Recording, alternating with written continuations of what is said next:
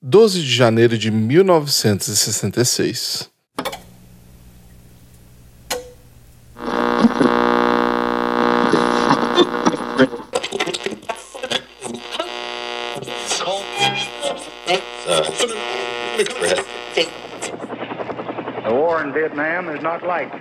A guerra no Vietnã não é como essas outras guerras, ainda que a guerra seja sempre a mesma. São homens jovens morrendo na plenitude de seus compromissos. É estar tentando matar um homem que você não conhece o suficiente para odiar. Portanto, conhecer a guerra é saber que ainda há insanidade no mundo, ou que temos crianças para ensinar, e doenças para curar, e homens para libertar. Há pobres a serem erguidos e cidades a serem construídas, e há um mundo a ser salvo, e nós fazemos o que devemos fazer. Mais de 2 milhões e meio de estadunidenses servindo na guerra do Vietnã, mais de 58 mil deles mortos, mais de um milhão de vietnamitas mortos, soldados, mulheres, crianças e idosos. Mais de 6 milhões de toneladas de bombas sobre as cabeças vietnamitas, uma a uma. Mais de um milhão de refugiados. E eles só fizeram o que deviam fazer.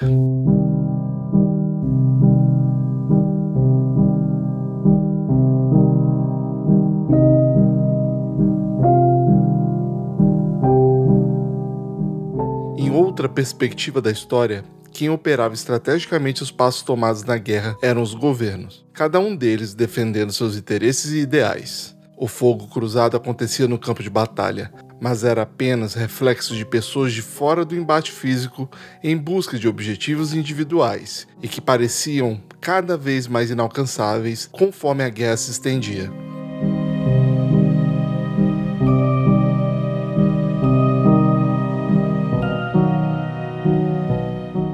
Eu sou Vinícius Vitória e esse é o podcast Fatos, onde discutimos temas diversos a partir da narrativa de personalidades. Nesses próximos episódios, vamos falar sobre dois personagens marcantes na história do Sudeste Asiático, nas décadas de 1955 e 1970. No episódio de hoje, falaremos de Lyndon Johnson, ex-presidente dos Estados Unidos, que ficou marcado pela insistência em vencer a Guerra do Vietnã, ou a guerra contra o comunismo nem que isso significasse sacrificar milhares de vidas. E no próximo episódio falaremos de Pol Pot, o ex-primeiro-ministro do Camboja, de 1963 a 1981, líder de uma ditadura repressiva no país, além de culpado de crimes contra a humanidade. Como dois lados de uma mesma moeda, em que o poder é o papel que tem mais valor do que a vida.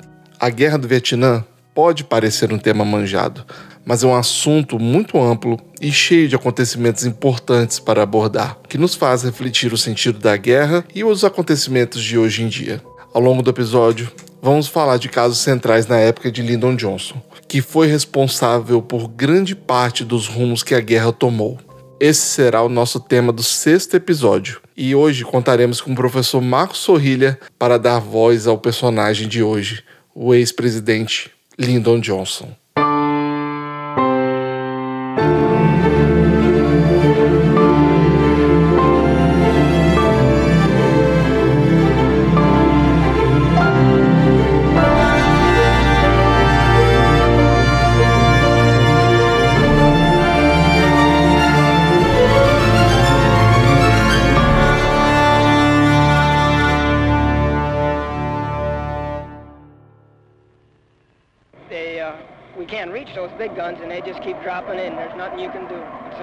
Being a big bullseye on top of a hill.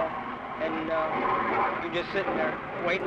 As últimas décadas do século XX viram a guerra chegar à sala de estar de centenas de milhões de pessoas. A Guerra do Vietnã foi a primeira de tantas que as famílias do mundo assistiram de dentro de suas próprias casas, através da recém-popularizada televisão.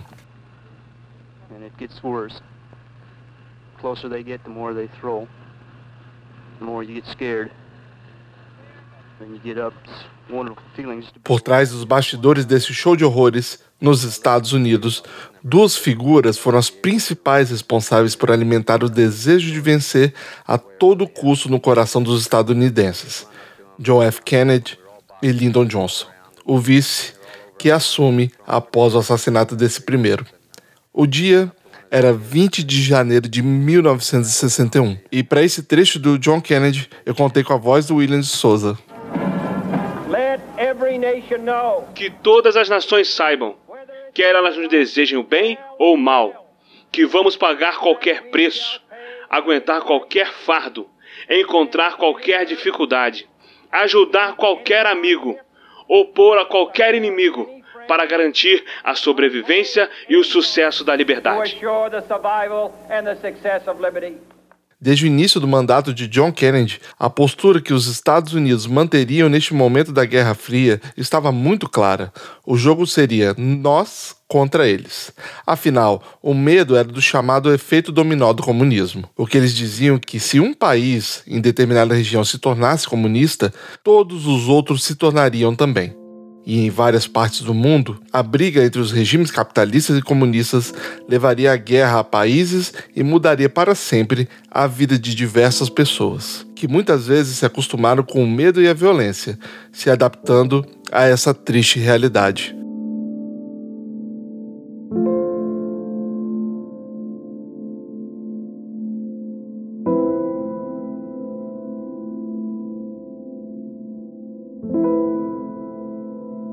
Para contextualizar esse momento histórico, é importante saber que antes da guerra, na década de 1950, o Vietnã foi partido no 17º paralelo entre o Vietnã do Norte e o Vietnã do Sul, após anos de dominação francesa.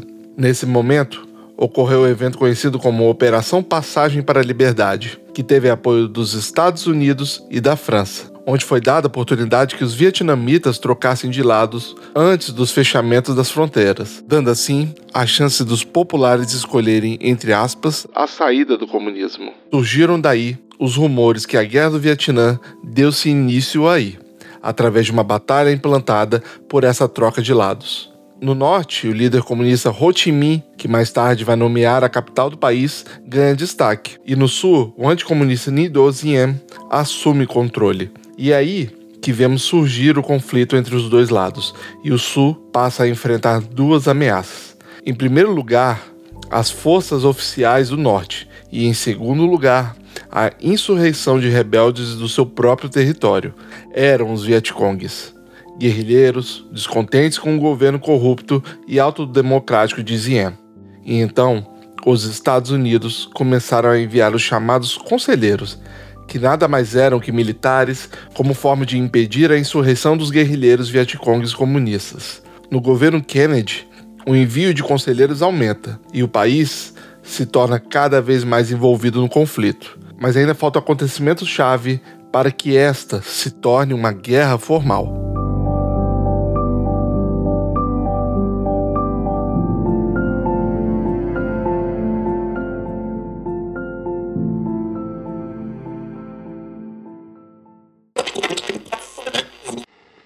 Maiores erros que este país já cometeu foi quando nós encorajamos os sul-vietnamitas a assassinarem o seu próprio presidente. O clima começa a ficar ainda mais tenso. A impopularidade de Zien no Vietnã do Sul aumenta enquanto ele promove uma ampla perseguição aos budistas do país, o que também ajuda a abalar as relações com os Estados Unidos. O governo autocrático e nepotista de Zien estava em crise, e a situação perante a Casa Branca foi ainda mais deteriorada após a iniciativa dos irmãos de Zien de atacar religiosos budistas que celebravam o aniversário de Buda. Agora, com fotos da perseguição ao budismo espalhadas pelo mundo, o problema também começa a se tornar público para os Estados Unidos. O Vietnã está virado de cabeça para baixo e é necessário tomar uma atitude.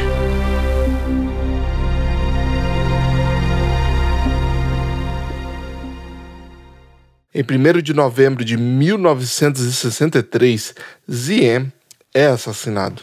This is a CBS News Extra. Death of a regime, the Vietnam coup. Good evening. Latest word this evening from our correspondent Peter Kalisher in Saigon is the rebels have pledged democracy and a decisive war against communism. Deixando um vácuo no poder e vários candidatos ao domínio do Vietnã do Sul. A gravação de uma reunião realizada em 29 de outubro de 1963 mostra a estreita relação que os Estados Unidos tinham com o golpe realizado no Vietnã do Sul, que levou à morte do então presidente. De acordo com a gravação, o irmão de Kennedy, Robert, teria dito: É diferente de um golpe no Iraque ou em um país na América do Sul. Nós estamos intimamente envolvidos nisso.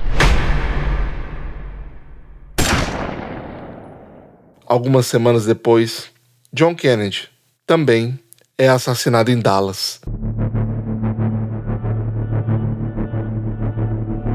In Dallas, Texas, three shots were fired at President Kennedy's motorcade in downtown Dallas. The first reports say that President Kennedy has been seriously wounded by this shooting. This picture has just been transmitted by wire. It is a picture taken just a moment or two before the incident. If you can zoom in with that camera, we can get a closer look at this picture. Foi essa virada no jogo político instaurado que resultou na Guerra do Vietnã, pois agora quem está à frente é Lyndon Johnson, que vai mostrando sua forma de jogar desde o início. E se houve um efeito dominó, este foi nos jogos políticos, que custaram a vida de milhões de pessoas.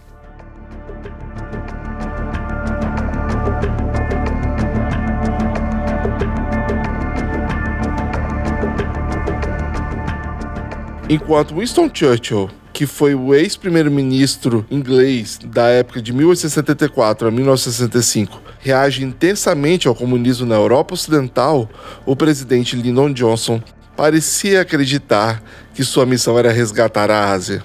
E é justamente essa insistência, ou orgulho, que o leva a mergulhar em uma guerra desastrosa, sem ao menos cogitar abandoná-la em meio às milhões de vidas destruídas. Como culminação desse orgulho, em 1964 acontece um dos incidentes mais obscuros da história americana. Um caso que foi divulgado nos Estados Unidos pela Marinha como se fosse verídico e inquestionável. E para dar voz às propagandas de guerra do governo Johnson, eu contei com a voz do Vinícius Coelho. Em águas internacionais do Golfo de Tonkin, destroyers da Marinha estadunidense são enviados para patrulhas de rotina de tempos em tempos. Domingo, dia 2 de agosto de 1964, o destroyer Maddox estava em uma dessas patrulhas. Durante a tarde, a calma do dia foi destruída em uma ação deliberada e não provocada, três navios do Vietnã do Norte lançaram um ataque de torpedos contra o Maddox. Na história original, no fim de julho de 1964, o USS Maddox alega que foi atacado por barcos da patrulha norte-vietnamitas e que houve troca de tiros e dias depois, outro navio estadunidense também sofre ataques vietnamitas. Isso irrita profundamente o Congresso e dá combustível para passar a resolução do Golfo de Tonkin, que marca o início da Guerra do Vietnã. Hoje já está comprovado que este incidente não foi real ou pelo menos não foi bem assim que aconteceu. Há diversos indícios de erros de tradução e outros desentendimentos que acabaram influenciando dentro dessa situação já acalorada.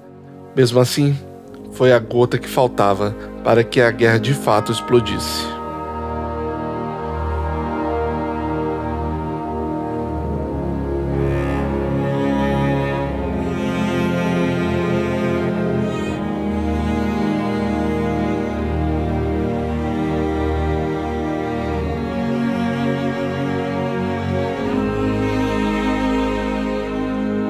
Com a devida permissão do Congresso para interferir no Sudeste Asiático, a partir desse estopim, Johnson ganha autoridade oficialmente para entrar na Guerra do Vietnã.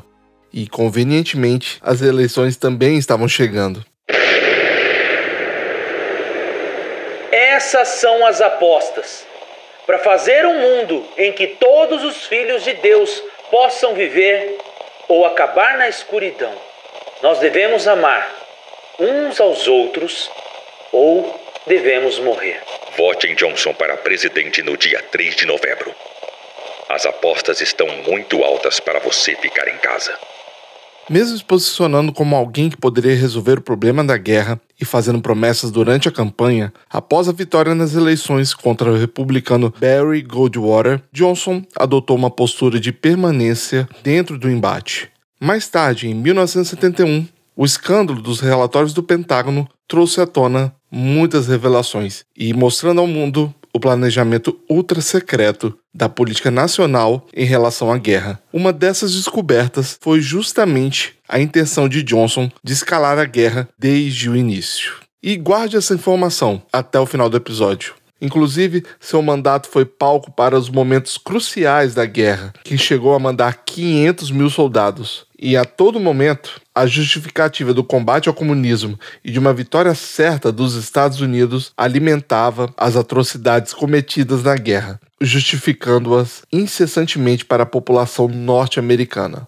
Após a aprovação da resolução de Tonkin, os Estados Unidos realizavam bombardeios nas instalações costeiras do Vietnã do Norte. Na mesma época, em sigilo, Johnson busca negociar o fim da guerra, oferecendo benefícios econômicos ao Norte, caso deixassem de apoiar a insurgência do comunismo no Sul. Do contrário, o Vietnã do Norte sofreria as consequências.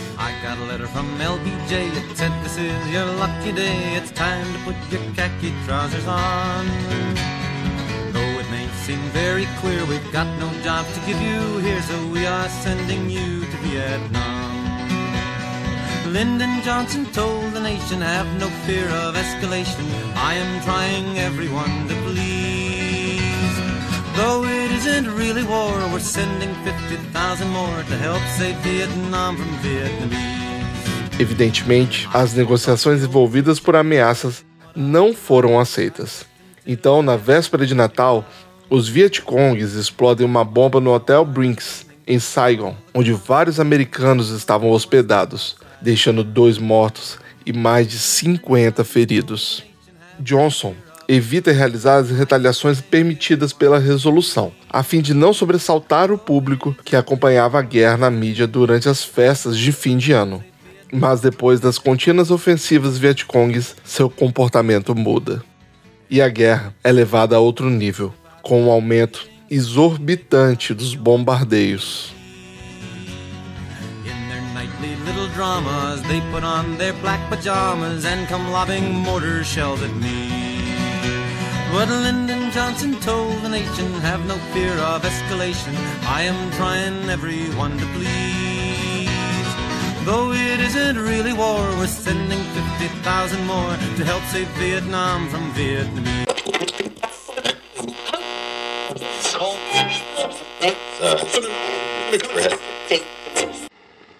Nunca achei que essa guerra poderia ser vencida pelos ares.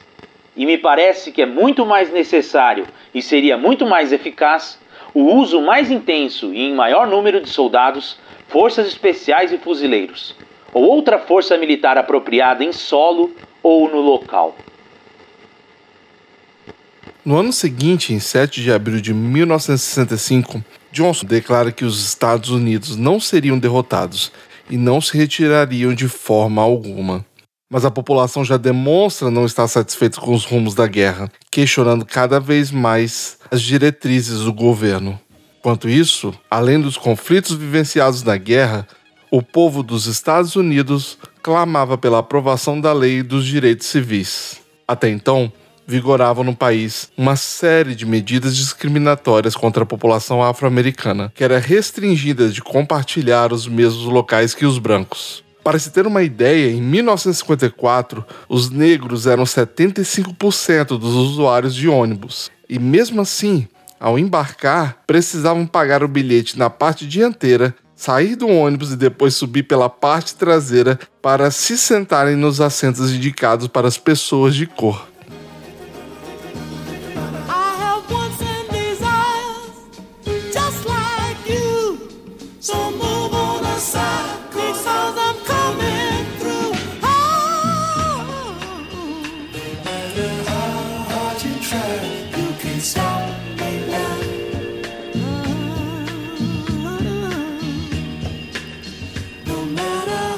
Segregação era explícita em todos os momentos. Os programas televisivos eram carregados de personagens caricatos e racistas, e a miscigenação era extremamente condenável. Daí surgem nomes como Rosa Sparks, que, para quem não a conhece, foi uma mulher negra que se recusou a ceder seu assento no ônibus em 1954. Pode parecer um ato pequeno e simples, mas desencadeou manifestações e o surgimento da importante liderança de Martin Luther King, que na época fortificou o movimento negro pelos direitos civis, ganhando assim o apoio de Kennedy e, em seguida, de Lyndon Johnson que sancionou a Lei dos Direitos Civis em julho de 1964.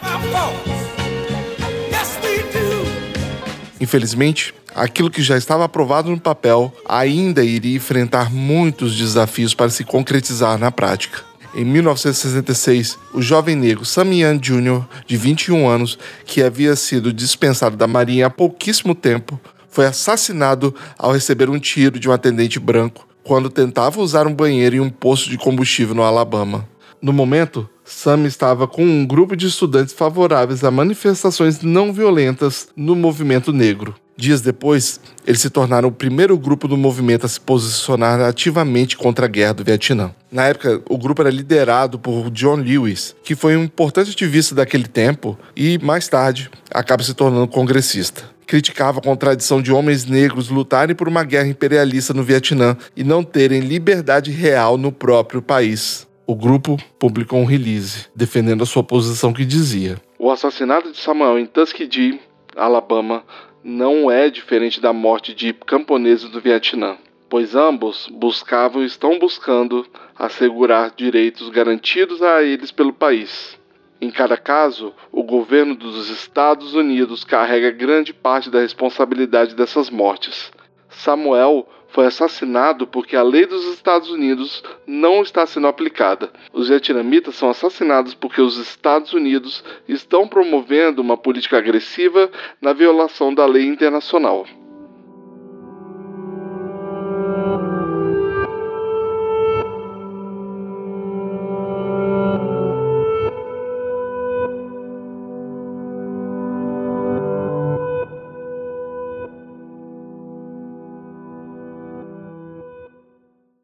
No início, o grupo foi considerado não patriótico pela hegemonia branca e por outros grupos do movimento negro. Afinal, naquele momento, a imprensa afro-americana também via o serviço militar como um passo para a igualdade. Mas isso durou muito pouco tempo.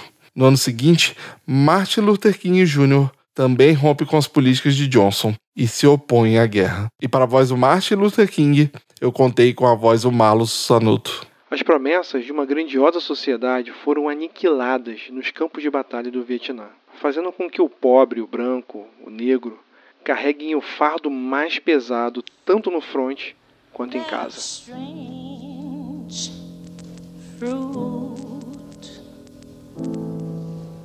Blood on the leaves and blood at the root.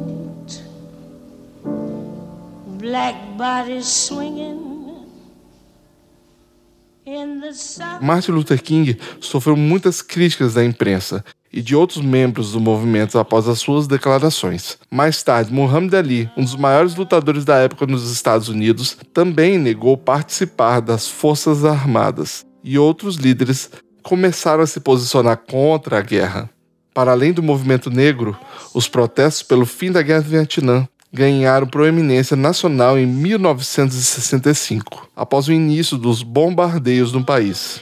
No princípio, grande parte de seus componentes eram estudantes, assim como artistas, intelectuais e membros do movimento hippie.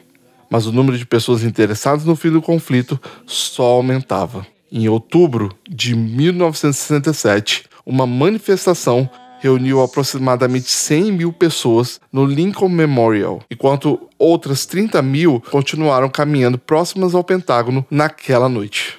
Thousands of demonstrators opposed to the Vietnam War assembled in the nation's capital for a mass protest. For the most part orderly, minor scuffles did occur between the demonstrators and hecklers. A three-hour parade takes the demonstrators across the Potomac on their way to the Pentagon. The crowd, estimated at about 50,000 persons, was a loose confederation of some 150 groups and included adults, students, even children. It is at the Pentagon where the first test of strength comes. Entre muitos casos tristes de reações contra a guerra está o suicídio de dois jovens que se mataram como forma de protesto. Um em frente ao Pentágono e o outro em frente ao prédio das Nações Unidas. Nesse momento, pesquisas de opiniões mostram que três quartos dos americanos eram a favor do cessar-fogo. Johnson chega a afirmar que a falta de firmeza do povo diante das perdas consideráveis estava prejudicando o governo. A data era 12 de janeiro de 1966. Os dias podem se tornar meses e os meses podem se tornar anos, mas vamos permanecer no Vietnã pelo tempo que a agressão nos obrigar a lutar. Uma média de 800 toneladas de bombas americanas continuavam sendo lançadas no Vietnã, e não havia nenhum sinal de que a determinação do Norte seria abalada. Nesse embate, até autoridades estrangeiras, como o primeiro-ministro britânico e o ministro das Relações Exteriores do Canadá, se manifestaram solicitando negociações de um cessar-fogo entre os países. No verão de 1967, meio milhão de soldados americanos estavam no Vietnã e as cartas de recrutamento não paravam de chegar. Em dezembro, aconteciam marchas diárias em Nova York, pedindo pelo fim da semana do recrutamento. As relações ficam cada vez mais tensas entre os Estados Unidos e o Vietnã. A guerra prossegue e com ela a perda de vidas de homens estadunidenses e daqueles a quem estavam supostamente protegendo.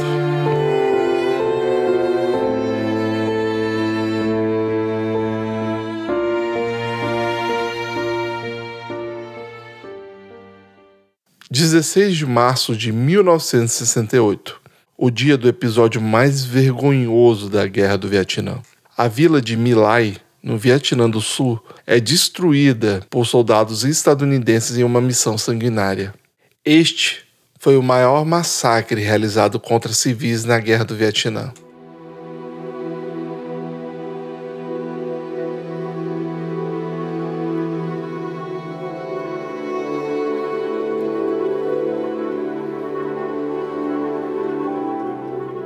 A história conta que o exército americano recebeu informação de que a vila estava servindo como uma base para refugiar Vietcongs comunistas.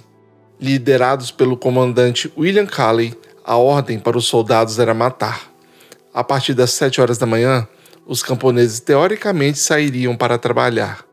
Mas no final do dia, só sobraria o exército inimigo. E o massacre aconteceu. Mas não havia inimigos. A vila de Milai era quase completamente composta por mulheres, crianças, idosos e doentes, que nada tinham a ver com o combate. Estavam apenas no meio de uma batalha que nem era deles. E mesmo ao chegar e perceber contra quem estavam combatendo, o exército americano não parava de matar. Um piloto americano chamado Hugh Thompson percebeu o massacre e lançou-se contra seus colegas de tropa. Usando sinalizadores e armas, implorou para que eles parassem ou iria atirar para que não houvesse mais sangue de inocentes derramado. Por causa disso, ele conseguiu evitar uma tragédia ainda maior. Mesmo assim, estima-se a morte de 500 civis, aproximadamente 200 crianças e idosos apenas nesse dia. Tudo isso por conta da diretriz descomedida de Calley.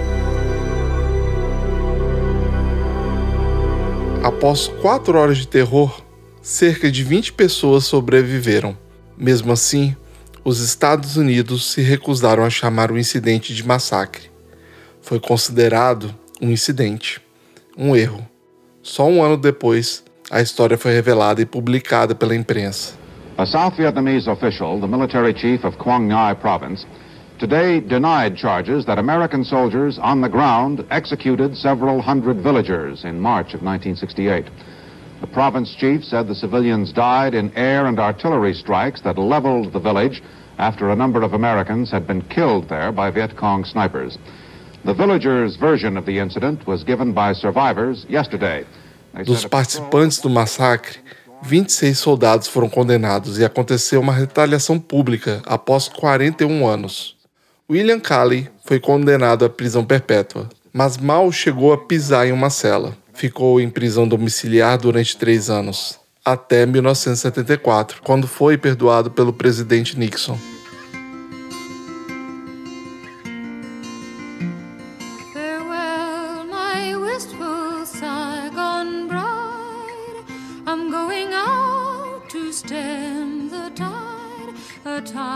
Which never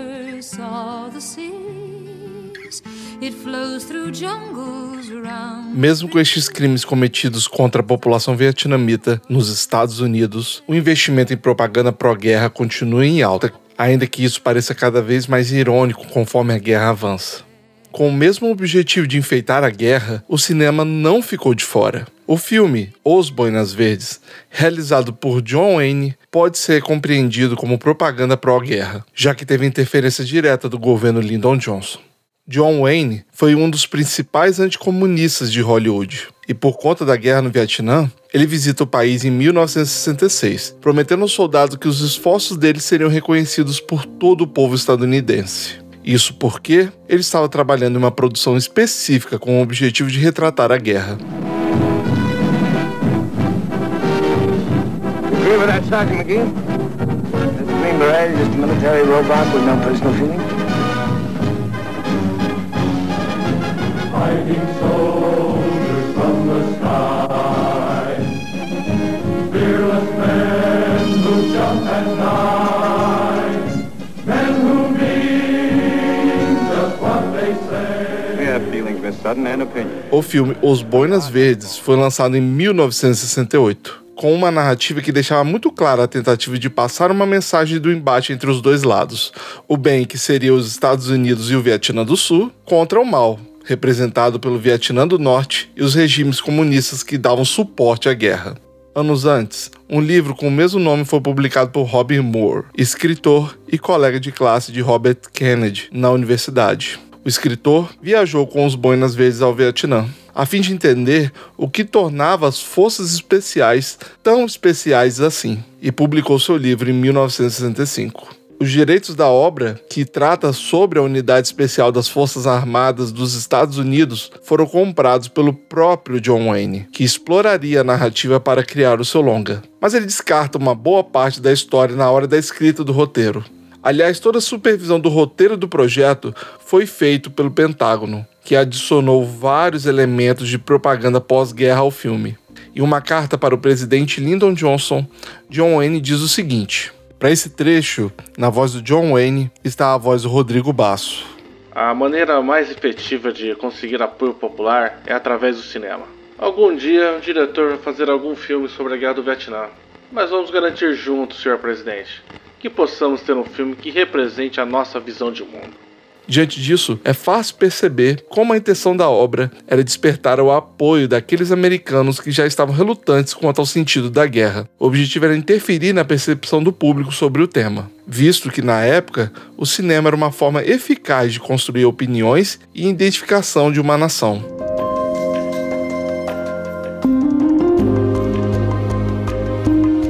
Filme acompanha a trajetória do coronel Mike Cubby, responsável por liderar duas forças especiais do exército americano em duas missões no Vietnã. A primeira é de controlar uma zona que está prestes a ser tomada pelo inimigo, e a segunda é de raptar um general Vietcong. Em vários momentos, o filme desconsidera completamente a situação geopolítica do Vietnã, o que afeta diretamente na relação de verossimilhança com o público. Mais uma vez é importante lembrar que a Guerra do Vietnã é a primeira vez na história em que as pessoas acompanham a cobertura da guerra pela televisão. Por isso, de um lado temos a mídia estadunidense cobrindo a guerra e cobrando o governo em diversos momentos por conta da atuação no Sudeste Asiático. E do outro, a sétima arte contando uma história que parecia cada vez mais controversa, idealizando o conflito. No primeiro lado, aquela mídia que antes não apresentava resistência à guerra, agora se torna uma das grandes resistências a favor da retirada do Vietnã após os eventos de My Lai. Acrescido a isso, a morte de Martin Luther King convulsiona ainda mais um governo bastante carregado de acontecimentos bárbaros. Todos esses acontecimentos estimulam a manifestações feministas, LGBTQIA+, e latinos, que passam a usar suas vozes para reivindicar seus direitos diante a repressão do governo dos Estados Unidos, mas, como falamos, isso não parecia afetar a perspectiva tendenciosa do cinema. Um ponto fundamental do filme Boinas Verdes é a maneira como a obra representa o americano como um mediador de conflitos do Vietnã, principalmente pelo Coronel Kirby, personagem do John Wayne, apresentado como um herói. E para ajudar no entendimento disso, eu vou colocar um trecho do filme Boinas Verdes, para você entender melhor um pouco desse lado heróico, entre aspas, do filme. E para esse trecho do filme Buenas Verdes, eu contei novamente com o Rodrigo Basso, o Álvaro Dollins e um pouquinho da minha voz. Sergeant McGee? Sim, senhor. Acho que o exército americano pode doar uma maca. É para já, senhor. Diz que você é muito bondoso. Diga que, se o povo estiver com medo, podemos resgatá-lo. A luta contra o comunismo e a sua erradicação são elementos-chave da narrativa do filme. Foi inclusive por conta deste enfoque que John Wayne conseguiu o apoio do Pentágono e da Casa Branca, e acabou utilizando equipamentos militares na produção. E como significado, fica a mensagem final de que não há moralidade contra o inimigo comunista, como os Vietcongs, mas não havia mais como esconder os segredos sombrios da guerra do Vietnã.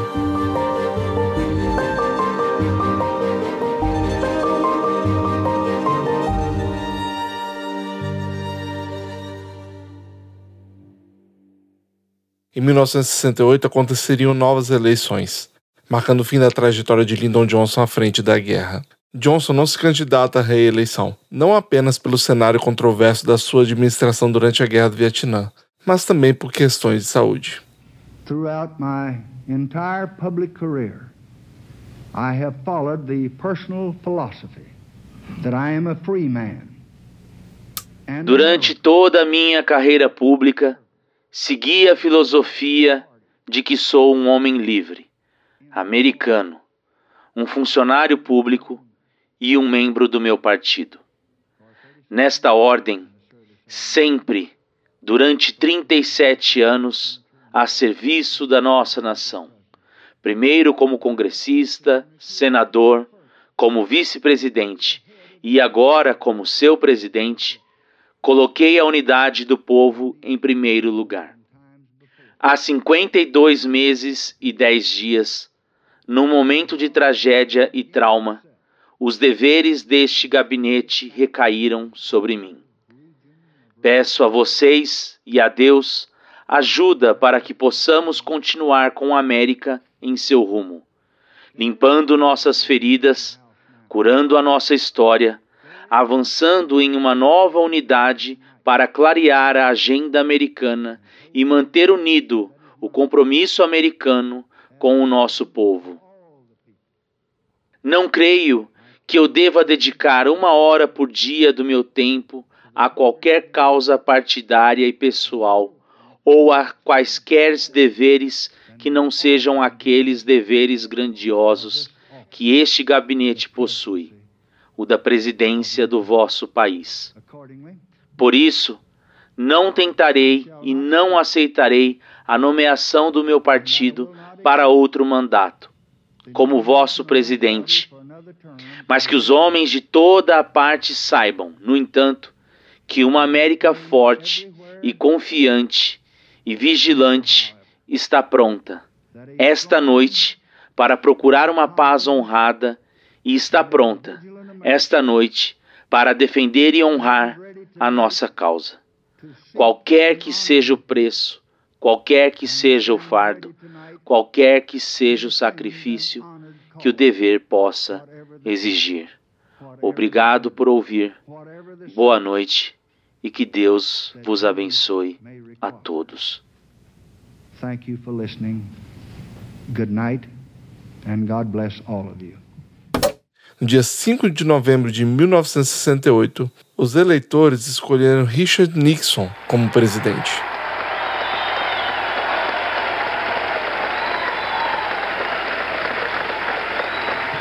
I also told him that as he finished this campaign that I know exactly how he felt. Em seu primeiro discurso, deixa claro seu posicionamento com a famosa frase: Não serei o primeiro presidente dos Estados Unidos a perder uma guerra.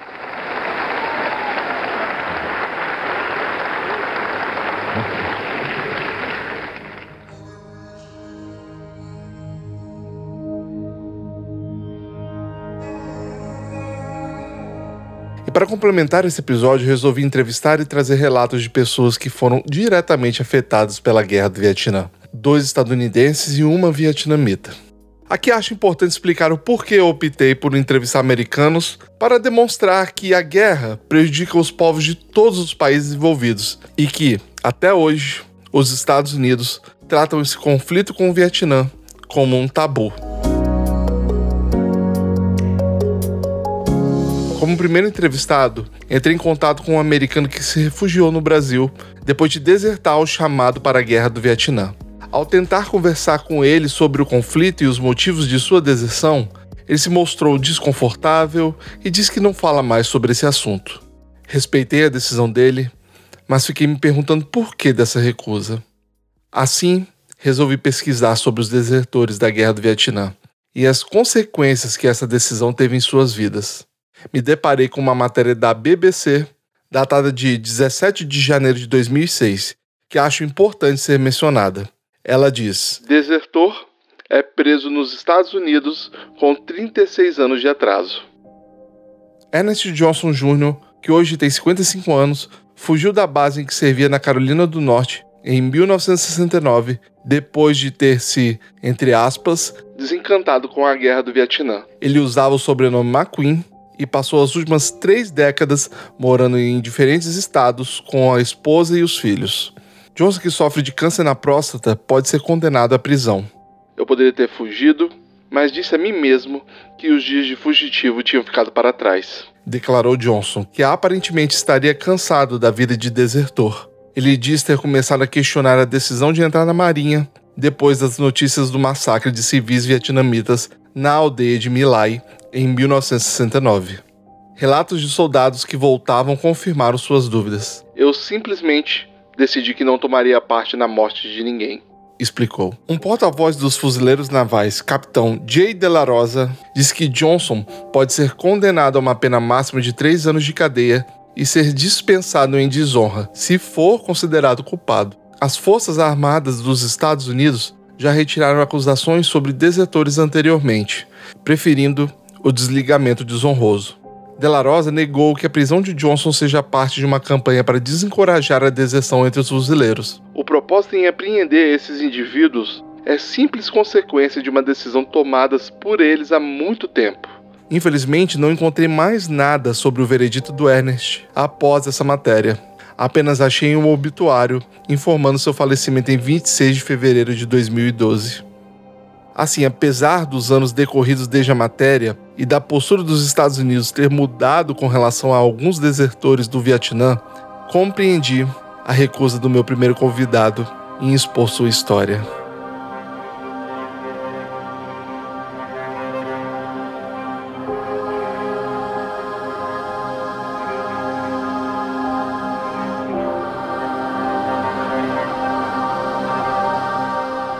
O segundo americano que resolvi entrevistar é veterano da Guerra do Vietnã. Ele é meu vizinho aqui nos Estados Unidos e havia se mostrado interessado em dar seu relato sobre os anos de guerra.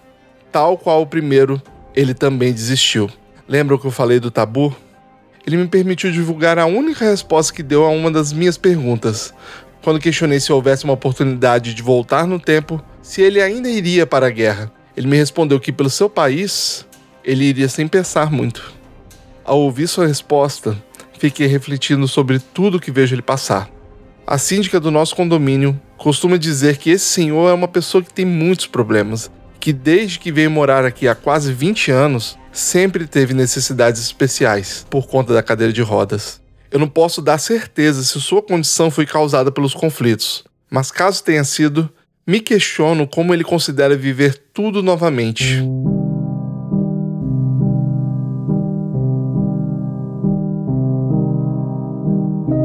Muitos veteranos de guerra passam o resto da vida lidando com as sequelas dos conflitos e com o TEPT, que é o transtorno de estresse pós-traumático. apresentando sintomas como insônia, irritabilidade, mudanças de humor e inquietação inesperada. Exatamente alguns dos sintomas apresentados por esse meu vizinho. Acrescido a isso, alguns não enxergam os veteranos da Guerra do Vietnã com bons olhos, o que acaba marginalizando esses indivíduos. Logo, os Estados Unidos, que considera os seus ex-combatentes como heróis da nação. Daí resta a reflexão: interesses políticos e econômicos valem mais do que as vidas afetadas por conflitos armados? Somos menos patriotas por não concordar com uma guerra que o governo do nosso país decidiu arbitrariamente entrar?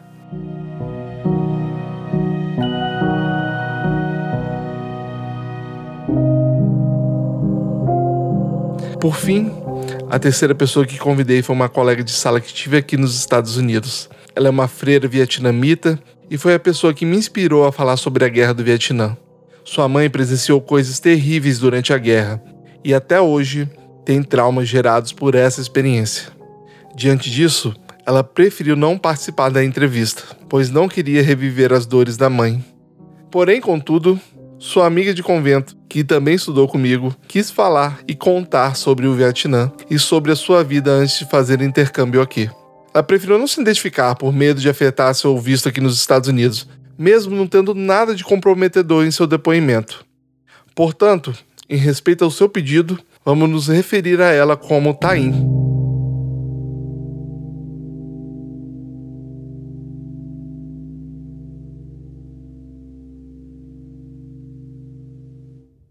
Antes de prosseguir, e a título de curiosidade, o nome Taim significa claro, puro, tom, som, delicada ou azul do céu, em vietnamita. Posso afirmar que o nome escolhido combina muito com a nossa entrevistada.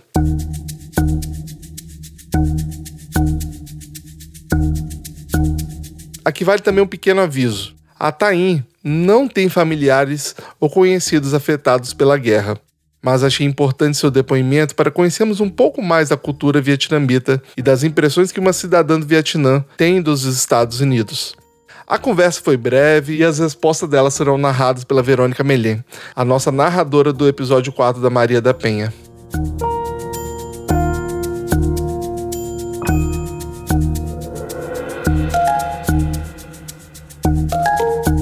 A primeira pergunta é: ela passar a visão do Vietnã, sendo ela uma nativa. O Vietnã é um pequeno país com o formato de um longo S. Ele é dividido em três regiões: Norte, Centro e Sul. No país temos 54 grupos étnicos. A vida varia bastante de acordo com as regiões, mas no geral nós apreciamos a vida em família, comunidade, acreditamos no respeito aos mais velhos e vivemos em harmonia entre nós e com a natureza. Nós desenvolvemos um vínculo especial com o lugar em que nascemos e crescemos. Muitos jovens deixam suas cidades natais para estudar, trabalhar nas cidades grandes, mas o desejo de retornar sempre está presente. Minha cidade natal é no interior, onde a vida é calma e a igreja é o centro da comunidade. A maioria das pessoas na minha vila se conhecem e se veem como uma extensão da família nós nos referimos uns aos outros com os mesmos termos familiares, de acordo com a idade. Por exemplo, se a pessoa é da mesma geração de nossos pais, chamamos de tio e tia. Se é da nossa geração, chamamos de irmão ou irmã. Outra coisa importante é que usamos o pronome junto com o primeiro nome da pessoa, exceto pessoas da mesma idade ou mais jovens. Então, conseguir distinguir a idade das pessoas é muito importante nas conversas. A segunda pergunta foi sobre a trajetória dela, onde ela nasceu e o que levou ela a se tornar freira. Nasci no norte do Vietnã, num vilarejo pacífico. Eu sou católica desde o berço. Me tornei uma irmã, uma freira católica de forma muito simples. Quando eu era pequena, um velho pastor chegou à paróquia da minha vila com o objetivo de estimular jovens rapazes e moças com o anseio de se tornarem padres e freiras e eles pareciam tão gentis, educados e esperançosos que eu fui atraída por eles. Isso me levou até um convento próximo à minha vila para entender como vive uma freira.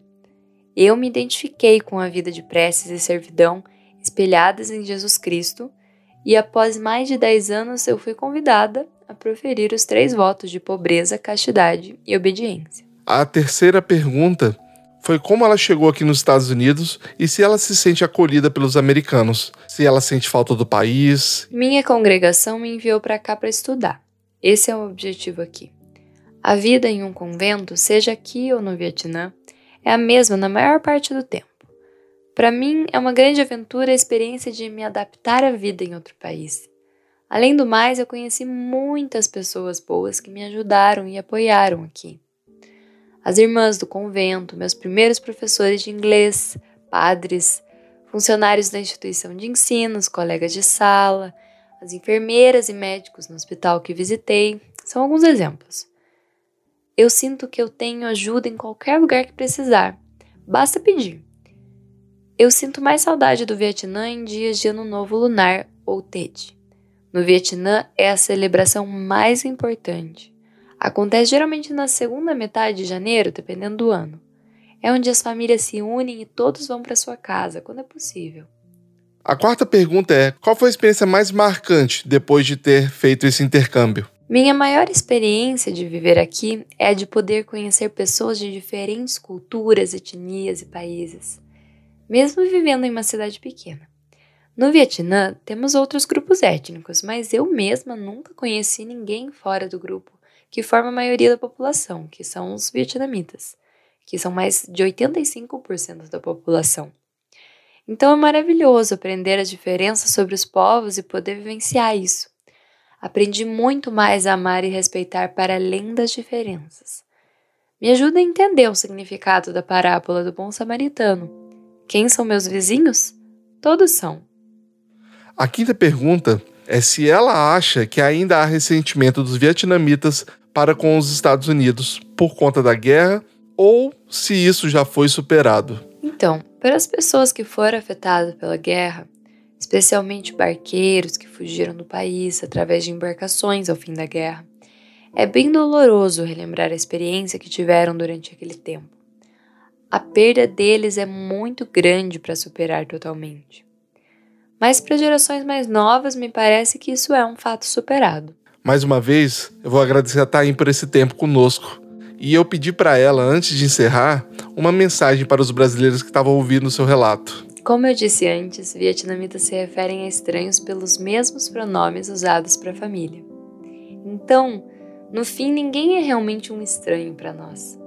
Isso significa que todos são bem-vindos no Vietnã, especialmente turistas. Você é muito bem-vindo para estudar sobre o Vietnã e se surpreenderá cada vez mais com o que aprender. Por fim, quero agradecer a todos que ouviram esse podcast, tiveram ou têm ainda interesse pelo meu país. Obrigada.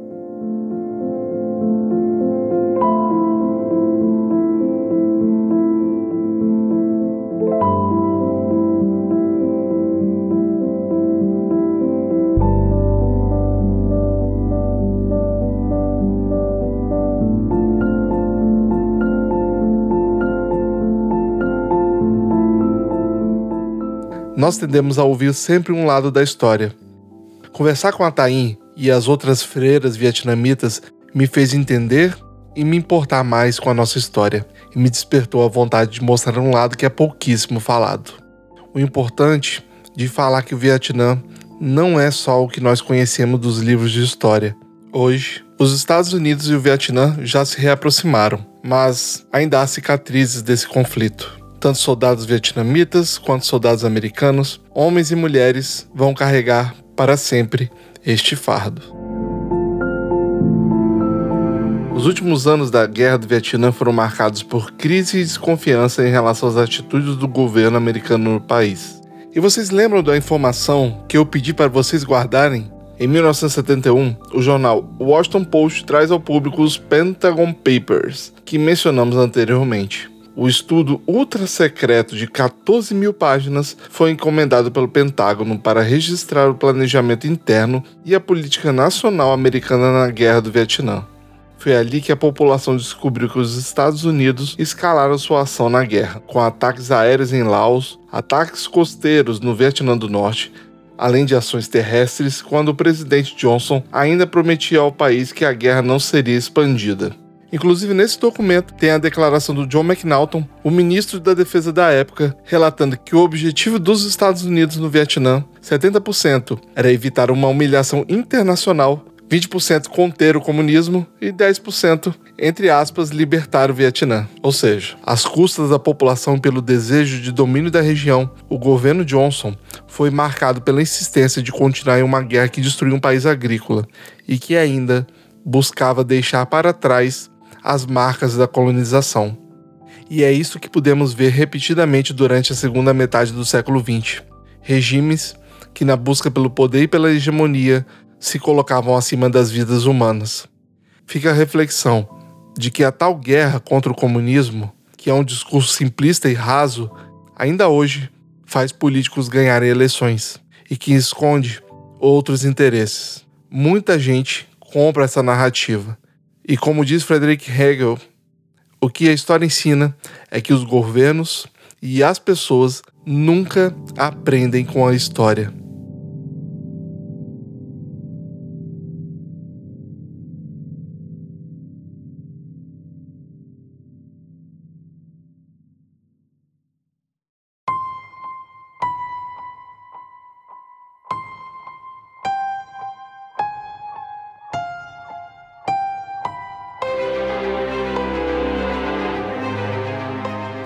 Esse foi o podcast Fatos, onde discutiremos temas diversos a partir da narrativa de personalidades acompanhando sua trajetória. Olhar o passado em relação ao presente para ponderar sobre o futuro. Esse podcast usa áudios e arquivos do documentário Lyndon Johnson Ghost War, BBC, CNN, ABC e do filme Boinas Verdes. A trilha sonora desse podcast é da History Blocks. As músicas usadas são Lyndon Johnson Told the Nation, do Tom Paxton, Message from a Black Man, do grupo The Temptations, Strange Fruit, da Billie Holiday, Saigon Bride, de Juan Baez, e as fontes usadas neste episódio estarão na descrição deste programa os tópicos sobre os direitos civis, recomendamos ouvir o nosso primeiro episódio sobre a vida de Harry McDaniel, onde aprofundamos como Hollywood fazia parte desse sistema racista e como os filmes da época mostravam os personagens afro-americanos de forma animalizada, infantil e completamente preconceituosa indicamos que ouça esse episódio que, modéstia à parte, está muito bem pesquisado e tem muitas referências para vocês conferirem. E uma segunda recomendação fica o podcast História Preta, que produziu os episódios sobre a vida de Martin Luther King, a quem mencionamos nesse episódio, e o Malcolm X. É uma história muito bem contada e complementa algumas das informações contadas neste episódio. Vale a pena conferir. O Tiago André é excepcional e vale muito a pena você conhecer o podcast História Preta. E a última recomendação fica ao canal do Daleno Gari, a quem pegamos as referências do filme Boinas Verdes e usamos como uma das fontes para a pesquisa desse episódio. Então vale conferir o vídeo que ele faz sobre os Boinas Verdes, que também dá todo o complemento que a gente passa superficialmente aqui sobre o John Wayne e essa produção do filme. Vai estar também aqui na descrição desse podcast. E lembrando que a Guerra do Vietnã é um assunto muito amplo, é um assunto bastante extenso, e a gente cobriu aqui até o governo Johnson. Mas o que a gente queria discutir é sobre essa tal guerra contra o comunismo, e acho que sobre esse assunto a gente atingiu esse objetivo. Mas, caso queira entender e estudar um pouco mais a guerra do Vietnã, eu vou deixar uma recomendação de conteúdos aqui na descrição desse podcast, com vídeos, as fontes também podem ajudar bastante. E caso queira que eu cubra ainda mais esse conflito até o final, eu posso estudar e a gente conseguiria abordar isso na segunda temporada do podcast. Caso você queira, e você pode mandar essa sugestão pra gente no e-mail ou nas nossas redes sociais. Eu sou o Vinícius Vitória e produzi, narrei, corroterizei e editei esse episódio. Marcos Sorrilha é a voz do Lyndon Johnson e o seu canal do YouTube é recheado de informações sobre os Estados Unidos. Vale a pena conferir? Fica meu agradecimento por ele revisar esse episódio já que ele é especialista na história dos Estados Unidos. Então, muito obrigado. A voz de John Kennedy é do William de Souza do podcast Will Who Cash e o Rolândia. As vozes da propaganda de guerra é do Vinícius Coelho, do podcast Vodcast. A voz do John Wayne é do querido Rodrigo Basso, do podcast Leitor Cabuloso. O soldado do filme Boinas Verdes é feito pelo Álvaro Dollins, do Fatal Error Nerd. A voz da Taim é a Verônica Melhem. O roteiro também é da Letícia Guimarães. A revisão é da Verônica Melhem e a minha amiga Rafaela Storm.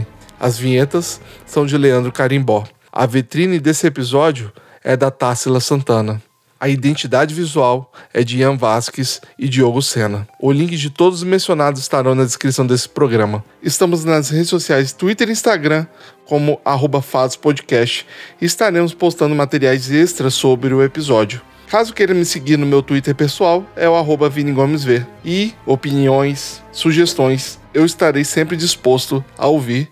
Ou caso queira, pode mandar no contato arroba fatospodcast.com. E se eu puder pedir mais um favor, lá no Spotify tem a opção de avaliar nosso podcast. E se você puder, dá cinco estrelinhas para nós e ajude a gente a propagar a nossa mensagem. Eu agradeceria demais se você puder fazer isso. Obrigado por escutar nosso podcast e compartilhe essa história. E até o próximo episódio.